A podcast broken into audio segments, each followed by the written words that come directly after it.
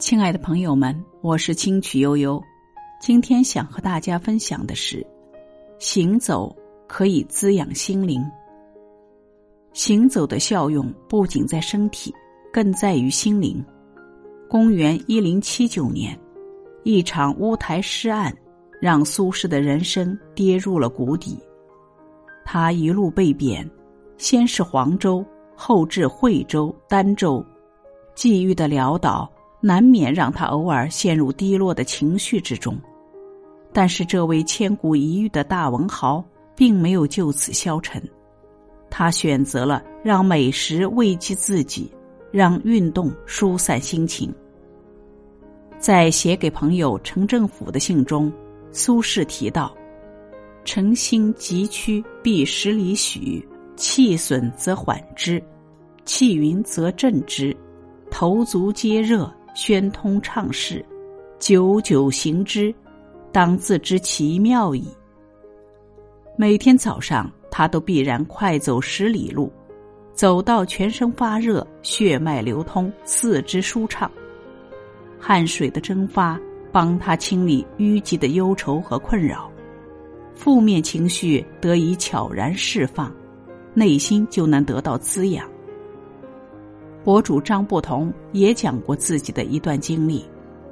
三十岁那年，他被老板提升为部门经理，升职加薪是好事，但是随之而来的是重重的压力和负担，无穷无尽的工作细节充斥在他的脑海里，好几次在开车上下班的路上，都差点因为精神恍惚发生交通事故。终于，他觉得这样下去不行，必须有所改变。公司离家的距离其实也并不算远，于是他决定往后每日早起三十分钟，走路去上班。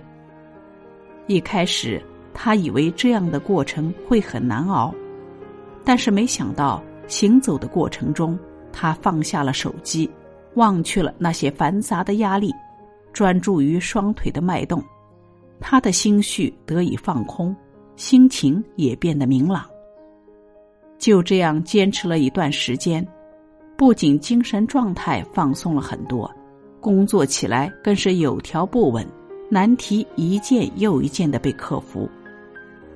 歌德说：“只有运动才可以除去各种各样的疑虑。”行走的过程。就像是一场清空自己的旅途，所有烦恼和焦虑，都会在身体的大步向前中被一一瓦解。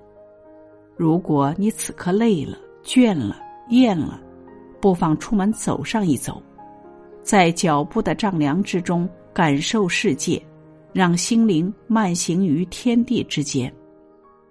当你学会用行走的方式平衡生活。你的头脑会变得清明，内心也会变得更加丰盈。今天的分享到这里就结束了，感谢聆听，感谢陪伴，我们明天见。